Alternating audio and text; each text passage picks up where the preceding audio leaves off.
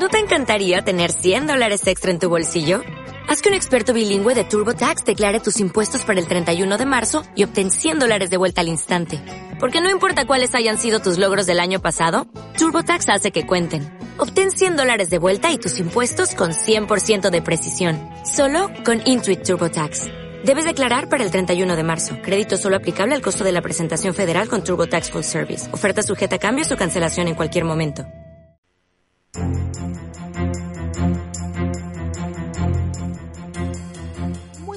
Tardes, bienvenido viernes 29 de septiembre, último viernes del mes. Ya comenzamos Buenas tardes Mercado, como todos los viernes desde Hotel W Santiago con los titulares. La tasa de desempleo para el trimestre junio-agosto llegó a 6,6%. Hay un fuerte incremento del empleo estatal. Juzgado de Garantía de Temuco rechaza la solicitud del gobierno de cambiar la prisión preventiva de los eh, imputados por actos de terrorismo eh, por una men de menor grado. El gobierno se lamenta. Ayer en la noche vimos el primer debate con todos los candidatos presidenciales. Insípido, nada nuevo. Ya lo vamos a estar comentando hoy en Buenas tardes Mercado. Tardes, tal como lo anticipábamos, estamos comiendo cosas ricas, pasándolo muy bien aquí en W Santiago. Más encima, y tengo que confesar que estoy un poco desconcentrada. ¿Por qué hay porque, tanto revuelo aquí en el hotel, Bárbara? porque está Guns N' Roses. Imagínense, Roses. entre todos los hoteles de Santiago tienen que elegir justo este. Ya me, ya me explico por qué. O sea, claramente tienen que elegir uno de gran calidad y buena atención como es W Santiago, pero me dan ganas de mirar para el lado a ver si una de esas me topo con ellos. Deberíamos entrevistarlo. Sí, pues, ¿qué opina la economía? Le preguntaríamos si dio el debate ayer. Bueno, hay un cantante, yo me recuerdo, que tiene un grado en economía. Yo creo que es Mick Jagger. No te puedo creer. Sí, tiene ¿Sí? un bachelor en economía. Bruce Dickinson dice aquí. eh, Vocalista de un grupo que no se Don puede imaginar, Sebastián. que es Iron Maiden. Iron Maiden. Que uno se imaginaría que, que la música gran, que tocan grupo, ¿ah? eh, no, no le podría gustar una cosa así, pero sí, pues.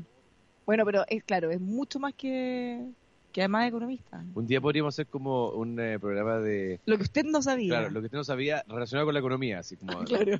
economistas escondidos por ahí. ¿ah? Claro. Onda, Un, jugador de fútbol, así. Economistas que terminaron ¿ah? en la fama con otras razones. Gente que no, no, no. O, o al contrario, eh, onda, un economista que en realidad es seco para tocar guitarra, ponte tú, que nadie lo sabía. Tomás Flores, ponte tú, seco para... ¿Cómo se llama este del fondo de inversiones?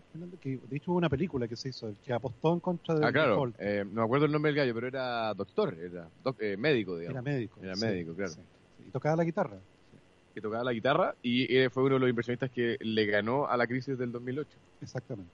Increíble. O sea, hartos méritos. Harto. La película se llama eh, A Big Short, The Big Short. The Big Church. La pueden encontrar, googleenla, porque una de esas. ¿está- ¿Es buena? Muy buena. Mira, Muy buena. cualquiera que esté haciendo un curso de finanzas debería verla.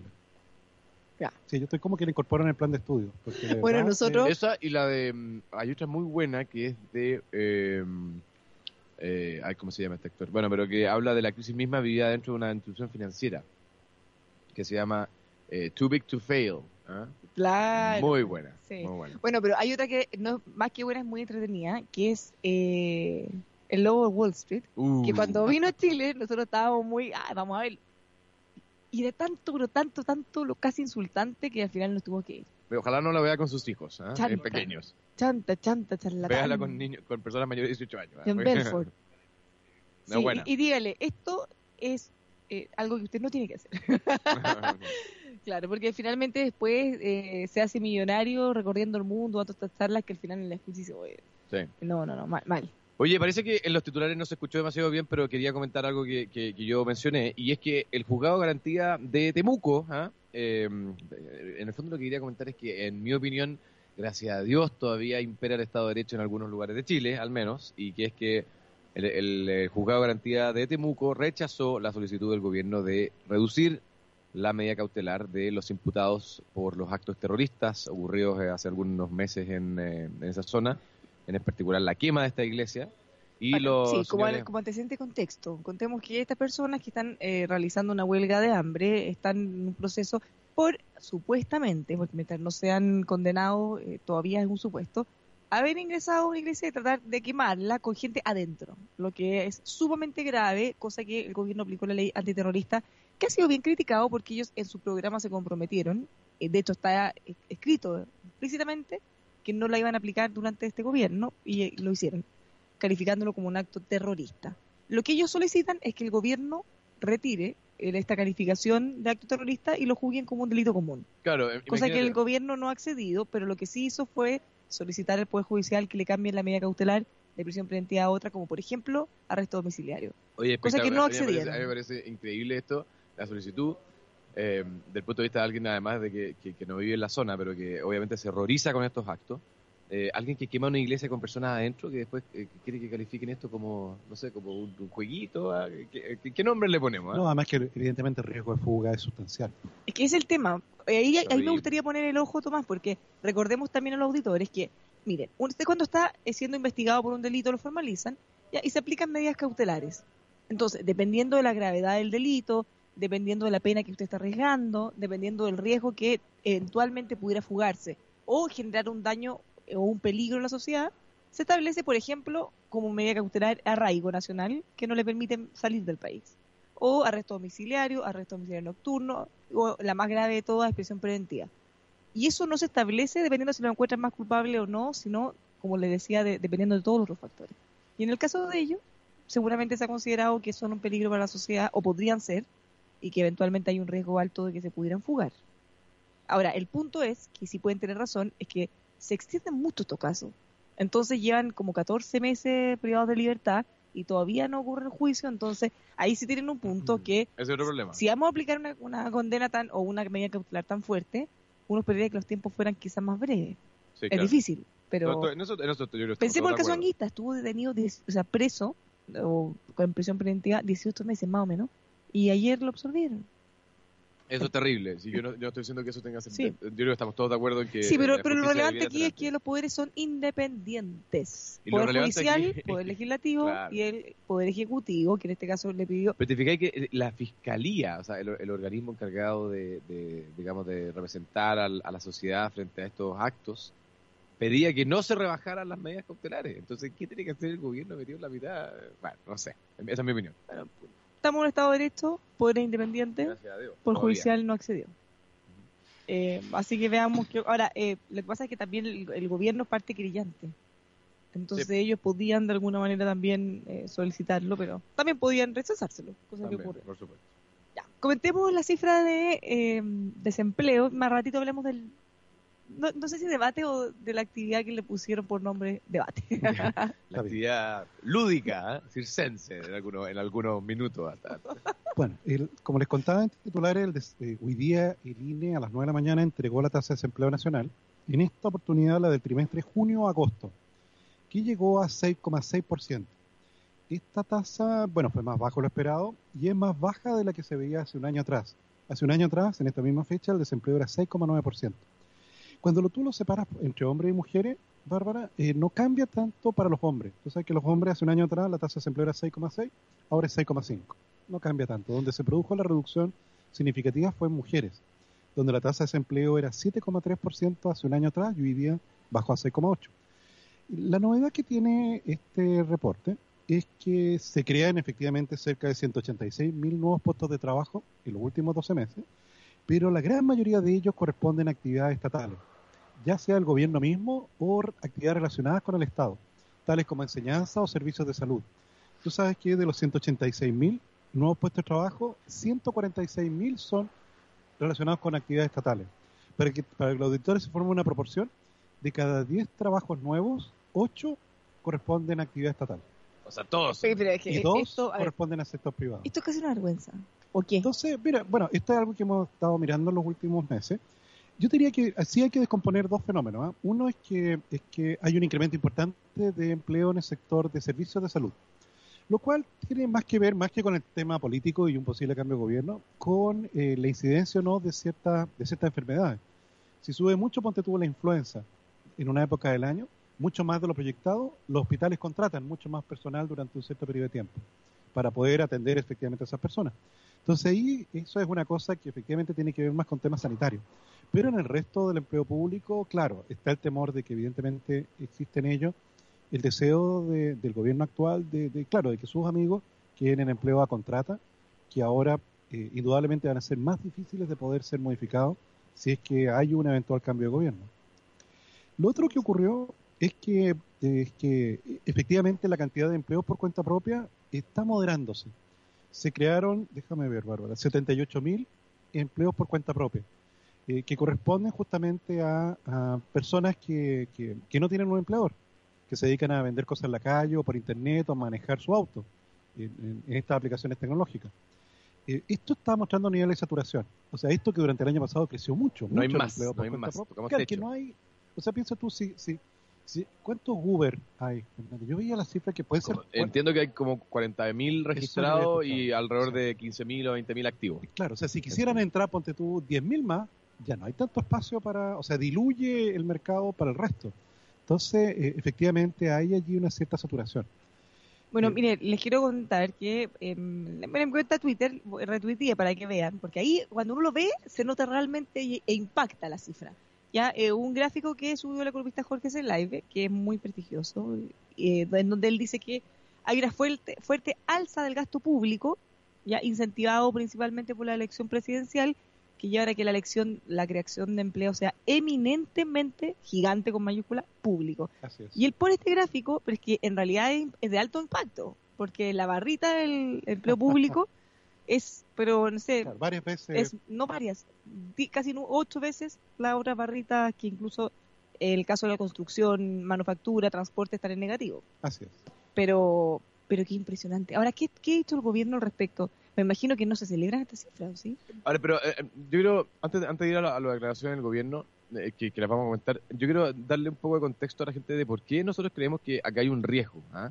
Porque eh, obviamente que los empleos públicos por definición no son malos, son, uno es neutro frente a si el empleo es público y privado, pero en economías como la nuestra, cuando se producen aumentos tan agresivos del aparato estatal, eso tiene dos efectos a mi manera de verlo. Primero, eso es un, es un remedio que es súper transitorio, o sea, es evidente que esto no tiene una sustentabilidad en el largo plazo, porque eh, el Estado chileno tiene un tamaño acotado que ya está generando déficit, y si le metemos más carga al, al, Estado va a generar más déficit, digamos, no es sustentable. Y segundo, que desincentiva en el margen la creación de empleo en el sector privado, que sí son los de largo plazo sustentables, que pueden mantenerse en el tiempo. Entonces, de alguna manera, la precarización del empleo se ve agravada por este hecho de que el, el Estado sea el que está contratando a la gente. Claro, y hace, hace muy, muy ingrata la tarea, si es que hay un cambio de gobierno. No sé si se recuerdan ustedes las protestas que hizo la ANEF en su perfecto. momento, el primer año del gobierno del presidente Piñera. Septiembre del 2010. En relación a las desvinculaciones. Porque evidentemente tú llegas a un servicio público y te encuentras con una gran cantidad de personas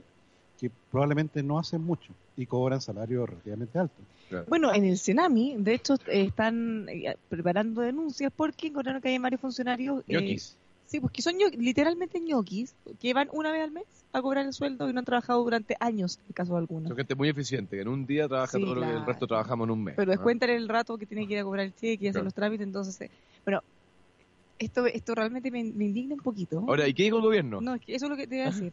Estoy, me declaro indignada. indignada.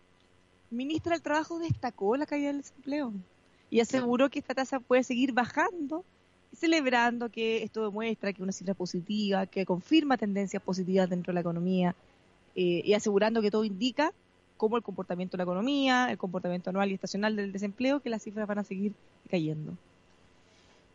Bueno, yo creo que tiene que leer el reporte completo de, del No, no, no, pero ni siquiera el reporte completo, Tomás, hay que leer la bajada nomás. O sea, no hay que hacer una indagación muy profunda para darse cuenta que casi todos estos empleos son creados en el sector público. Ahora, la buena noticia es que cuando uno ve eh, dentro del sector privado, eh, se encuentra con que la minería está así revirtiendo el ciclo negativo. Ahí sí. Claro, o sea, es una buena noticia porque ya hay varios indicadores que nos reportan lo mismo. O sea, ha aumentado el gasto en exploración y sondaje, eh, ha ido aumentando efectivamente contratado en el sector minero, se están reactivando algunas inversiones. Me parece que en el indicador sectorial de este mes entregado por el INE, eh, la producción minera creció, me parece que 9,2%. Sí, algo de ese orden, sí. sí. Entonces, sí, yo te diría, Bárbara, que el sector minero afortunadamente ya da varias muestras de, de, de, de evidencia de que está dejando atrás la recesión que sufrió durante los últimos dos años. Ahora, el, el, sector minero tiene, tiene la característica de que, a pesar de que no es el más eh, intensivo en mano de obra, sí genera actividad indirecta, digamos, ¿verdad? servicios de la minería, eh, comercio asociado a la minería y actividad también económica en, en las regiones que dependen de la minería. Entonces, es como un indicador eh, que va a generar eh, como que olitas de actividad en, en otros sectores de, que están asociados. Ahora, hay en estas cifras de desempleo efectivamente la expectativa de que los próximos resultados sean más bajos, ¿eh? Sí, ¿eh? porque la estacionalidad propia de la agricultura eh, lleva a que el desempleo habitualmente en la primavera y el verano eh, es menor que en invierno. Pero lo que está en duda es justamente lo que veníamos comentando, o sea, hasta cuándo el, el gobierno tendrá combustible para seguir contratando personas a este ritmo.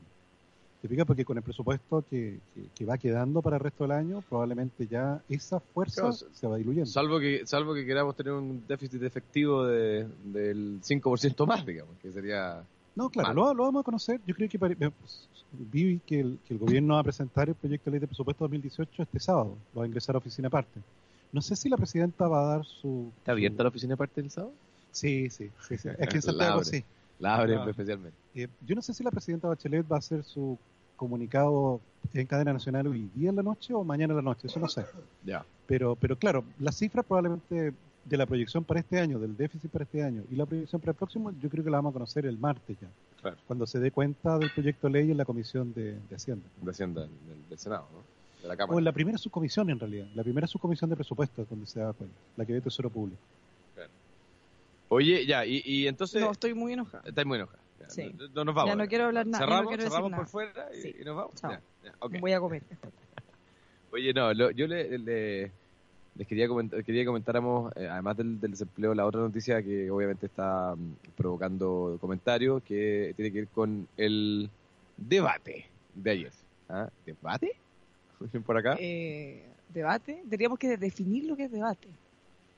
Lo primero es que yo, yo quería comentar es que mm, a pesar de que uno valora estas instancias de discusión, pucha que es difícil debatir cuando hay ocho personas arriba del escenario, ¿ah? Eh, o sea, en cualquier caso hubiera sido todo serio y bien preparado. eh, ¿Y cuánto duró? duró Como dos horas y dos media. horas, claro, dos horas y sí, algo. ¿Cómo mucho. pueden hablar? Mira, les hacían preguntas, cada periodista de distintos medios escritos le hacían preguntas y ellos, si es que interpelaban a algún otro candidato, ellos, el candidato interpelado tenía derecho a 30 segundos, eh, lo agrandaron porque antes era 15, Claro. para poder eh, responder. Igual interpelaron a harto encuentro. No, y habían algunos que se aprovecharon de esa herramienta, pero con, con eh, Sí, pues. Marco Enrique Minami la ocupaba cada que podía. Sí, pero ahora yo creo que a grande, lo primero que yo diría de esta actividad es que fue un- una actividad insípida, sin ninguna novedad, Sí. Y eh, lo que a mí personalmente más me molestó o menos me gustó es que el nivel de profundidad con que se tomaron los temas era prácticamente ni uno, cero. Entonces, ¿qué significa esto? Era muy cómodo para algunos candidatos, sobre todo en el caso, por ejemplo, de Beatriz Sánchez, que ya no, ni siquiera todavía tiene su programa, le preguntaban a grandes rasgos, bueno, y esto en general a todos también, puras preguntas a grandes rasgos en las que podían hablar de ideas generales, de principios, eh, de consigna, y, y en el fondo le hacían una contrapregunta, pero que era muy cortita, entonces, en el fondo, nadie salió pillado, todos pudieron decir lo que quisieron, eh, nadie se vio complicado realmente, más allá de las interpelaciones de algunos candidatos. Entonces, ahí tú no te das cuenta quién realmente está más preparado o no, cuál es el nivel de, de estudio que tienen las propuestas. Bueno, de hecho, ni siquiera te das cuenta si tenían realmente propuestas. Claro. Eh, otra cosa que destaca que el candidato Marco Enrique Minami y José Antonio Cast fueron los que más eh, arriesgaron en esta actividad. En el fondo ellos probablemente tienen poco que perder, entonces fueron mucho más incisivos y trataron de interpelar a otros candidatos en cuanto a su postura y claro, eso lo hizo llamar mucho más la atención. No sé si necesariamente ganar, porque en realidad si tú me preguntas quiénes ganaron, me lo preguntaron en la mañana, esto es la segunda, hay una nota por ahí donde La vimos, la vimos. Sí. No hay ganadores, yo encuentro. Yo creo que to- todos podrían haber O sea, ganado. nadie cambió su voto por, por lo no, que vio ayer. yo creo que todos ganaron en un sentido, y es que no perdieron. Ah. En el fondo nadie cometió un error garrafal, nadie dijo alguna cosa que realmente lo comprometió, más allá de que a uno le guste o no los planteamientos de los candidatos.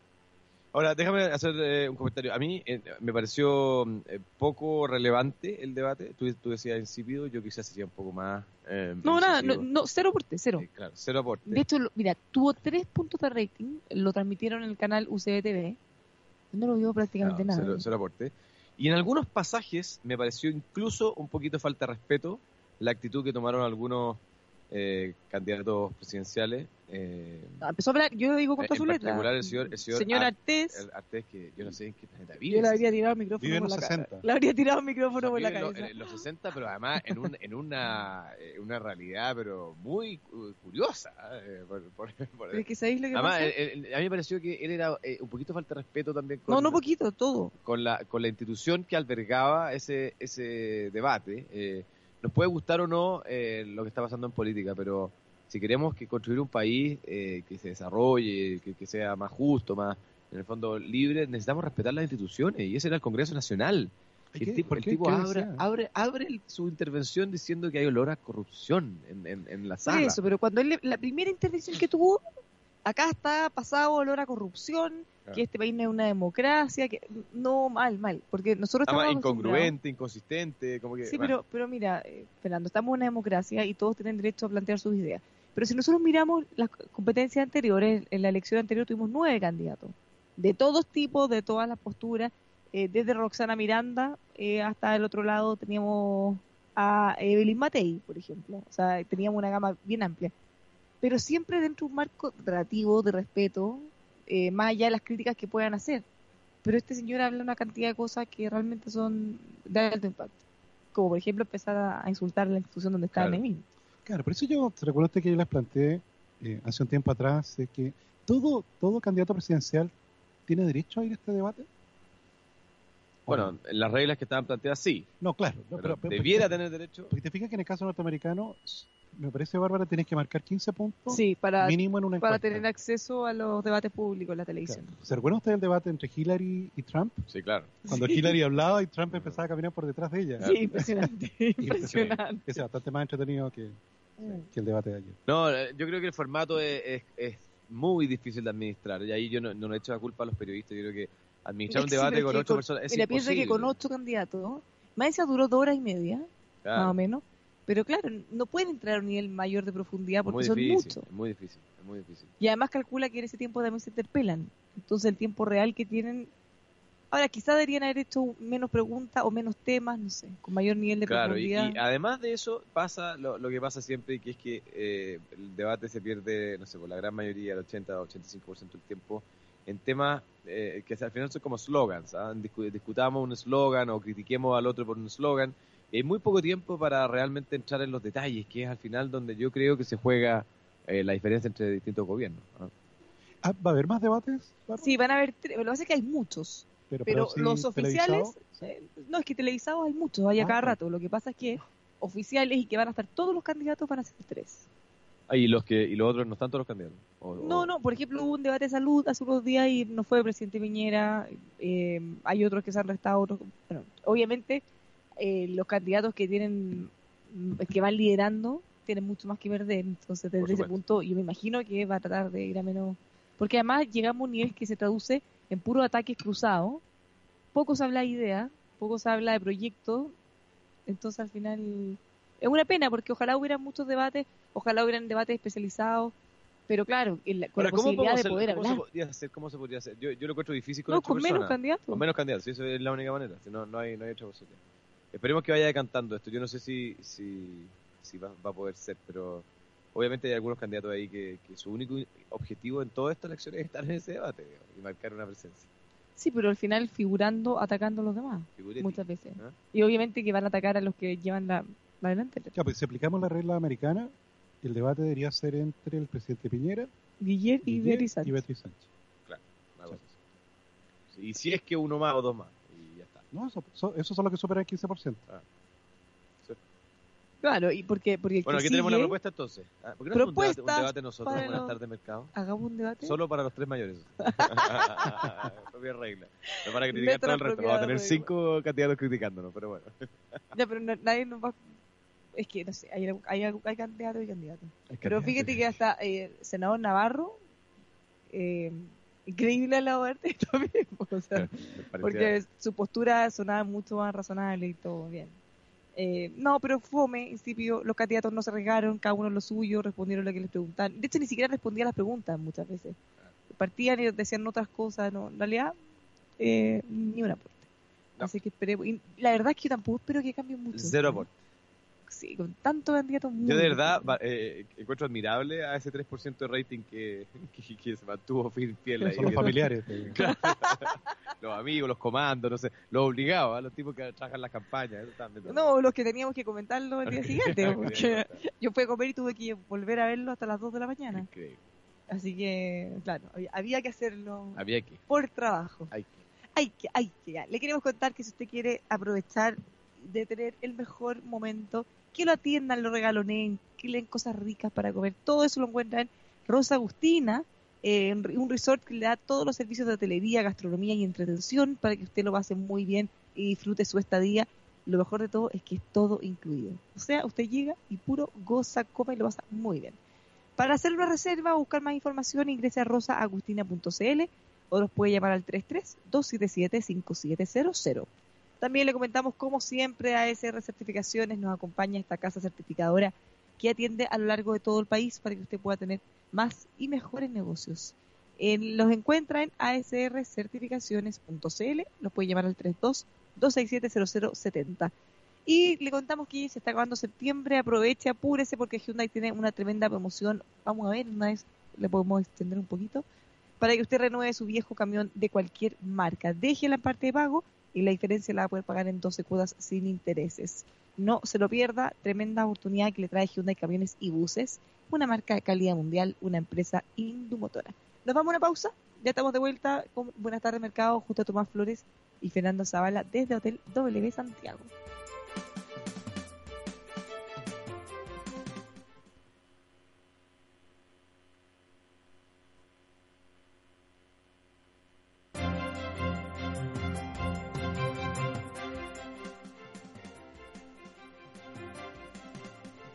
Ya estamos de vuelta, buenas tardes Mercado, muy bien atendidos en Hotel W Santiago. Qué cosa más buena. Oye, le puedo mandar un saludo a un amigo, gran amigo que nos está escuchando. Sí, mando un pues. mensajito. ¿A ¿Ah? quién? Pero dile el nombre. un gran amigo. No, el, el puro nombre. Un amigo. Ya bueno, ya todos los que nos conocen, Ah, ya no. todos los que nos escuchan. Y a mi mamá y a mi papá y a mi Y mi hermano. papá y mi mamá y que está en la casa con... ¿Cómo andaba la cosa, Tomás? Veamos los mercados. Ya. Mercados. ¿Cómo andaba eh, nuestro amigo de los peinados extrambóticos? Oye, eh, bueno, el- la noticia de la semana obviamente en Estados Unidos fue la presentación de este plan del presidente Trump de reducción de impuestos, plan eh, eh, calificado por el mismo presidente Trump como histórico. ¿ah? Eh, eh, incluso habló de épico o algo así. ¿Y hay fecha para el ingreso proyecto ley? No todavía, pero ya eh, a tres días de haberse conocido el primer detalle eh, de lo que sería, obviamente que ya hay algunos que eh, sacan cuentas alegres, otros cuentas no tan alegres, eh, y, eso ha, tenido consecuencias sobre esos indicadores. En particular hoy día la bolsa eh, está como bien eh, plana, el Dow Jones está cayendo un poquitito, 0,6%, perdón, 0,06%, o sea, par de puntitos. Eh, pero el resto del indicador está en terreno positivo. Así que Pero es curioso el, el, el- cómo, hay- cómo inician la discusión de debate de debate de política pública. Te fijas porque en el caso chileno, para todo tipo de gobierno, el armado siempre es igual. Te fijas, habla el presidente de la República, al día o los días siguientes habla el ministro respectivo, y al día o los días siguientes se ingresa el proyecto de ley. Y ahí no pasa nada más. No. Depende de quién sea el presidente.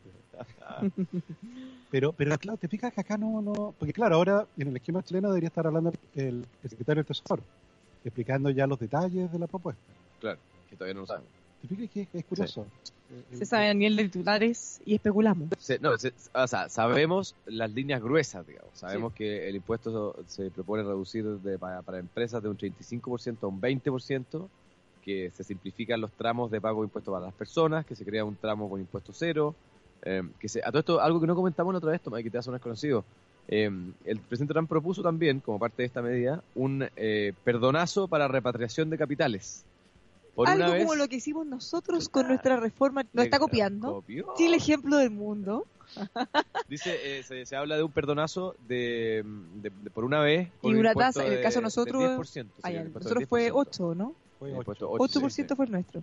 Eh, ahora, obviamente que todo esto a nivel de rumores todavía, entonces entonces no, no está muy claro. Pero obviamente que eso le, le beneficiaría mucho a empresas como Apple o Google que tienen mucha plata estacionada en, eh, en lugares fuera de Estados Unidos y que probablemente podrían aprovechar esto para eh, meterla dentro del país. Claro, porque en el caso en el caso de Chile, perdón, Bárbara, era para capitales que tú tuvieras fuera que no habías declarado. Claro. Entonces es- cerraba el ojo y recibían los recursos y los podían ganar. tenías que traer los dineros para Chile, sino que al declararlo, efectivamente te cobraba una tasa única de 8%. Claro, pero ahí en el fondo tú lo, lo blanqueabas de Claro. alguna manera. Lo pasabas por la libreta. Claro, pues, se pasaba por la libreta. Ahora, yo me acuerdo que a Marco Enrique Ominami en alguno de los debates le preguntaron, no sé si en un debate o una entrevista, le preguntaban por esta herramienta porque él proponía hacerlo de nuevo o algo similar. Porque mucha gente critica esto como una forma de que se pudieran blanquear dineros que eventualmente mal habidos Claro. o que fueron medios truchillos por No, ahí. claro. De hecho, de hecho en, la- en el caso chileno es, era muy explícito en relación a la fuente de ese dinero. O sea, Claro. Si era narcotráfico o ese tipo de cosas, no era aceptable eh, Claro, porque, a ver, eh, hacer uso del mecanismo. es súper fácil. Cuando tú trabajas, ese dinero te lo paga una empresa o eventual, y hay una boleta. Entonces, toda esa plata está de alguna manera, hay una trazabilidad. Pero en este caso es como que tú dijeras, mira, tengo esta plata, la voy a No, traer. y No, y- suponte tú que te pasa a veces, suponte tú te contratan una consultoría en otro país. Fíjate, te en, Claro. en Brasil te van a pagar, ponte tú, 30 mil dólares por el trabajo y tú abres una cuenta corriente en Miami y les dices, oye, deposítamelo allá. Y, y claro, para, para el Servicio Interno chileno no, no hay traza. ¿te Nunca existió, no, no claro. hubo boleta, ni el trabajo sí existió y el dinero, por cierto, No, no que- sugiriendo ningún plan ni, ni dando ninguna idea específica. Esto no, es no, pero, pero esta es la forma que operaba de alguna manera. en- o sea, por algo había gente que tenía plata afuera. Entonces, eh, lo que nadie esperaba en realidad era que iba a ser tan exitoso, porque ingresó mucha más plata de lo que se estaba pensando. se declaró, se declaró. O sea, perdón, claro, quise decir, eh, se blanqueó, se utilizó este mecanismo con mucho más recursos de lo que de lo que se había recaudaron pensado. como 1.500 millones de dólares. Así es. Solo recaudar en base a esta declaración. No, Entonces, eso en Marco Estados Enrique Unidos, Ominami, él claro, decía, puede ser bueno. A él le preguntaban, dice, pero usted no le complica esto. Y decía, bueno, pero ¿sabes qué? Hay que ser pragmático. Entonces, mira, tenemos gente que necesita de hospitales y tenemos muchas necesidades que son terribles. Entonces, bueno, estas dos cosas terribles, hay que ser pragmático y utilizar la No, él, fue más allá y dijo que él utilizaría los fondos de estabilización del... del- Ah, no, es que eso era ayer, claro. Eso es otra cosa. Sí. ¿Sabes que lo ¿Qué- qué criticó? Bien, bien irresponsable. ¿Qué dijo Que eso, es lo, eso es lo que a mí me... Dijo que para reactivar la economía y para poder generar más proyectos, infraestructura y todo, que invertiría parte del Fondo de Estabilización Económica. Económico social. Claro. Claro, 10 mil millones de dólares. y él O sea, cruzó criticó. la línea, cruzó la Cruzó línea. la línea. Claro, Cruzó la y él línea. criticó y dijo, pero ¿cómo? ¿Qué están hablando? Si Andrés Velasco la usó en la crisis, el gobierno de la presidenta En el contexto Bachelet. de la mayor crisis de los últimos 40 años. Bueno, pero- entonces él dice, bueno, pero si estamos en crisis. Bueno, Andrés Velasco le contestó por tu y dijo, oye, esto no es así, o sea, hubo el, esa plata, ese fondo es para un gasto súper excepcional en un momento súper Yo no sé excepcional. por qué el, No el puede exministro gastar, Velasco se, se dio la lata de concejal. este. no, porque está bien. Eh, me- eh, eh, Es que lo, que- men- lo mencionaron. no, es que no, Sí, no, no, es que más que contestarle, dijo, se equivoca Meo. Claro. O sea, no es que le haya contestado una interpelación, sino que le aclaró que este fondo no era para eso. Claro. No, no se usa como, oye, reactivemos la economía. No, no. En un caso súper concreto, que estemos en crisis, Claro, se derrumba el precio del cobre. claro, pero se usa en una cosa puntual, no un- para gastos permanentes tampoco. Oye, eh, eh, ¿usted no les pareció que este formato del, del debate era como un poco como redes sociales? Como que te tagueaban en un, un comentario y tú tenías que salir a responder. ¿ah? Si- si yo decía, bueno, estamos acá en el Hotel W con Tomás Flores, Tomás Flores tenía que salir a responder algo, ¿ah? de cualquier cosa. Bueno, es que, es que fíjate que aprovechaban de tener un poquito más de, Yo imagino que, claro, sería de- como... un poquito más de si yo empiezo a pantalla. decir Tomás Flores cada tres palabras. Me dije, Tomás Flores va a terminar muerto. Tomás Flores, Tomás Flores. Con el diputado Flores, las cuentas son claras.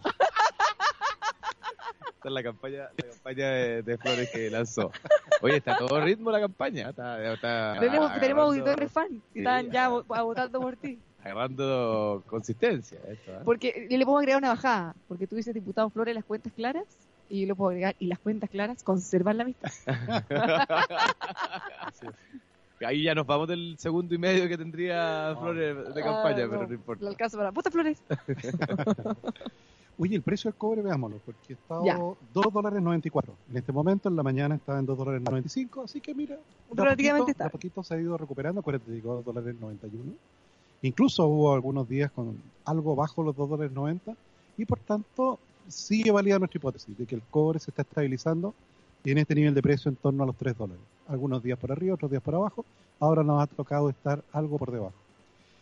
En el caso del cartel del mal, eh, no es un buen día para el cartel del mal, el precio del petróleo baja. Está en 51 dólares el barril, llegó a estar en 52 dólares hace un par de días atrás. Por tanto, algo, algo, algo de, de mal día tuvieron el cartel del mal, lo que nos hace evidentemente felices. muy felices.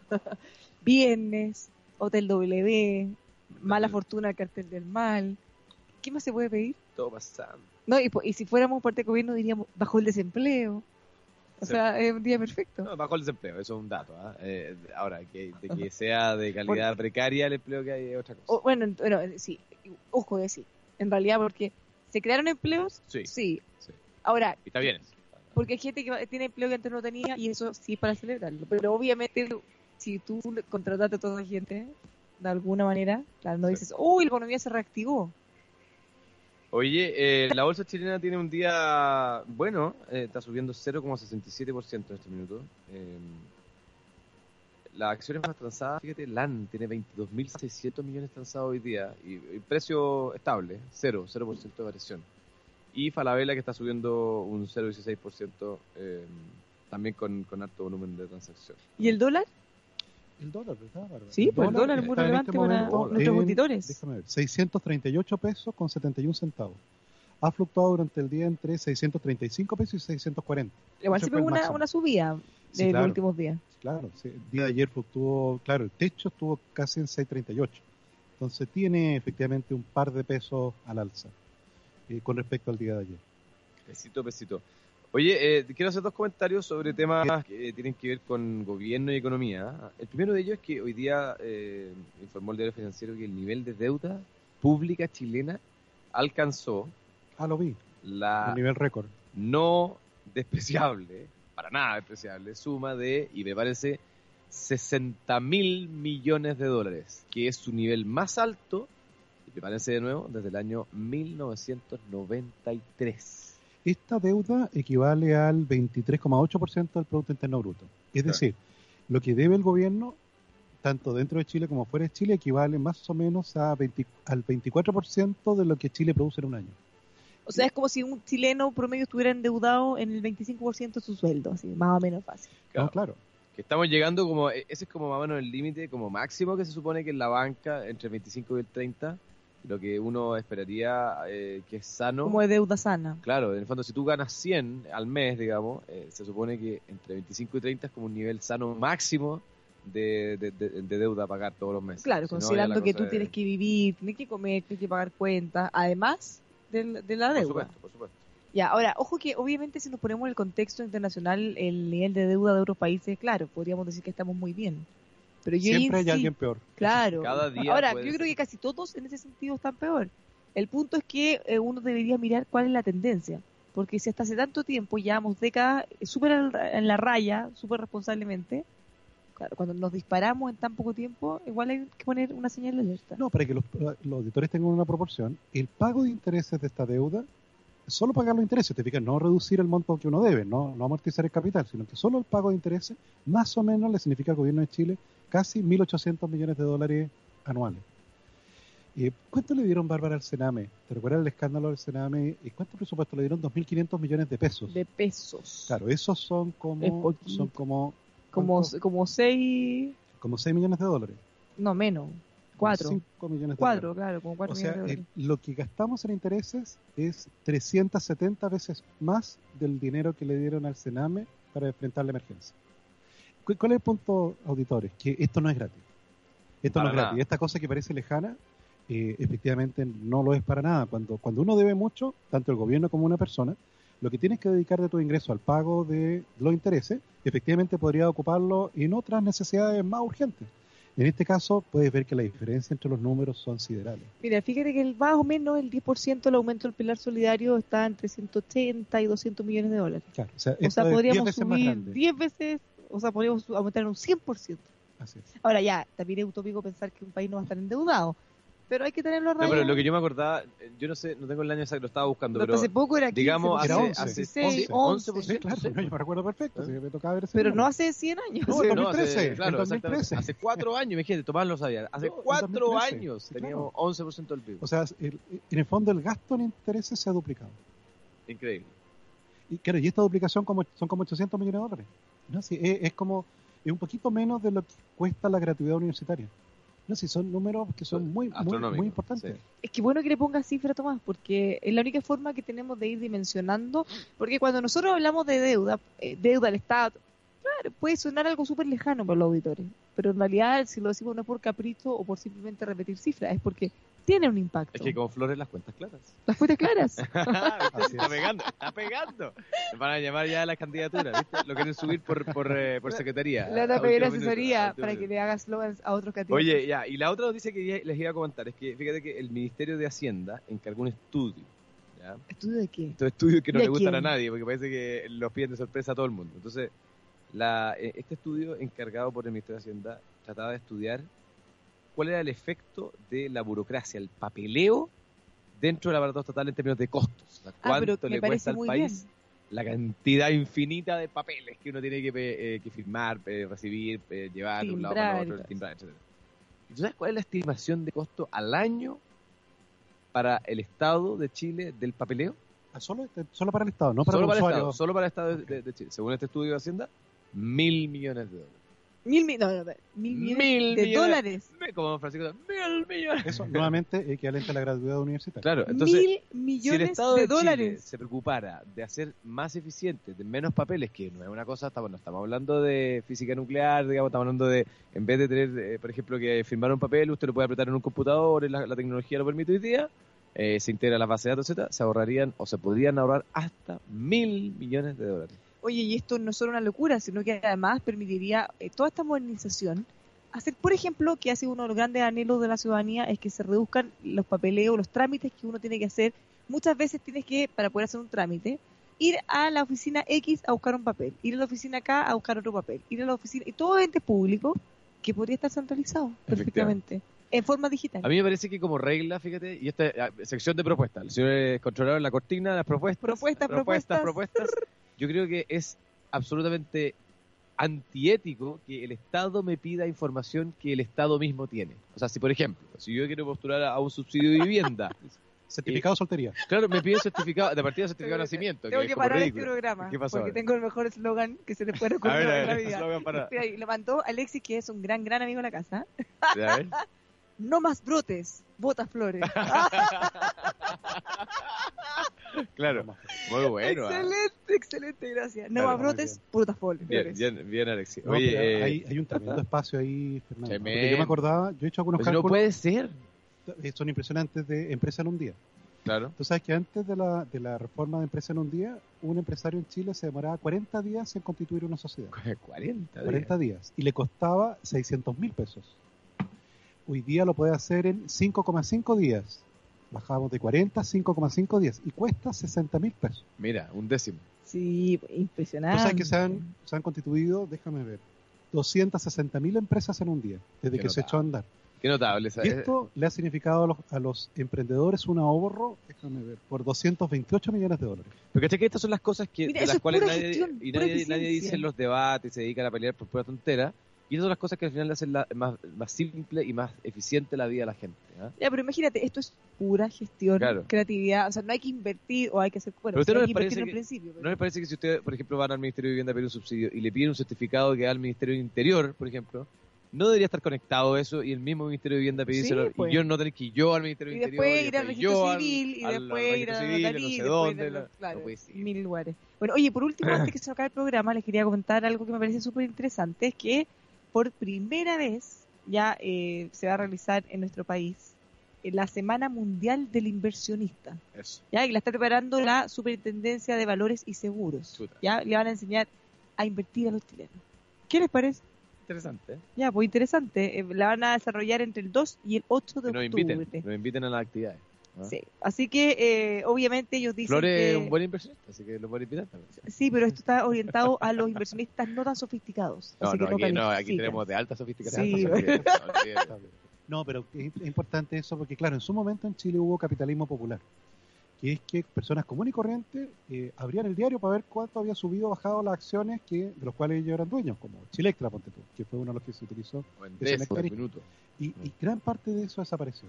Te fijas, o sea, la- como decía el presidente Lago, la señora Juanita no mira el IPSA, No. porque efectivamente para ella es algo tan lejano como el planeta Marte. Sí, pero ¿sabes qué? Yo creo que hay que tener algunas características para ser inversionista. Yo que tengo una persona con- cercana que había comprado unas par de acciones Oh. una vez. Oh. Y sé que, en verdad, ya todos le decíamos, oye, córtala, vende. Porque todos los días, pensaba, oh, no, hoy día perdí 100 pesos, no puede ser, ¿cómo debería haber vendido ayer? oh, gané 10 pesos. Entonces era tanto lo que sufría, porque lo revisaba todos los Ah, días, que ahora le dije, voy a cortarla. Esta cuestión Para de tiene que meter la plata y olvidarse, o no sé, pero, No, pero claro, ya mucho. para que en el caso gringo, eh, un dentista exitoso tiene un portfolio de acciones Claro. y lo maneja y Sí, ¿me pues. o sea, no, no, no es, está mucho más cercana a la bolsa de comercio a la ciudadanía de lo que está acá. Es mucho más Sí. profundo el mercado. Pero lo más importante es que, dado casos que tuvimos eh, muy fuerte el año pasado, la gente se informe. No solo llegue y confíe en alguien y se deje estar. Y aprenda, aprenda, infórmese. Y, es su platita, tanto que cuesta ganársela, no hay que tirarla No. así nomás. Ya, le contamos que si usted tiene problemas dentales, doctor Rodrigo Prieto tiene una consulta con más de 25 años al servicio odontológico, tratamientos de implantología, estética, bruxismo, mucho más. Los encuentra en doctorprieto.cl. Precios accesibles, llámelos al 22-954-2366. Si usted quiere vender por internet y no tiene idea de la tecnología, no se preocupe, todo lo encuentra en planen.cl con este software de Planen e-commerce que le permite hacerlo de forma muy simple y sin ningún problema. Acuérdese, planen.cl. Y finalmente, si quiere potenciar su creatividad e emprendimiento, Universidad del Pacífico pone a su disposición 41 años de trayectoria académica, creatividad para emprender, upacífico.cl. Nos tenemos que ir, estimados. Que tengan un Nos vemos el fin lunes. de semana. Todavía no aparece la banda rock. Pucha, ahora voy a mirar si está acá San Rose. Va, te va a llegar hasta las 5 por lo puesto, así que en una de esas me, eh, me pongo traje y voy a dejarle alguna cosa. Nos vemos en octubre. Ah. Hasta octubre, compañeros. Que les vaya muy bien, estimados. Los esperamos a las 5 por lo puesto.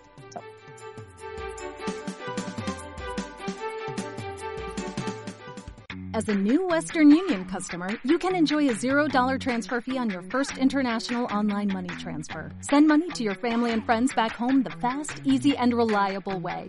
Visit westernunion.com or download our app today to get started, and your first transfer fee is on us. FX gains apply, not available for credit cards and transfers to Cuba. Services offered by Western Union Financial Services Inc. and MLS 906983 or Western Union International Services LLC and MLS 906985.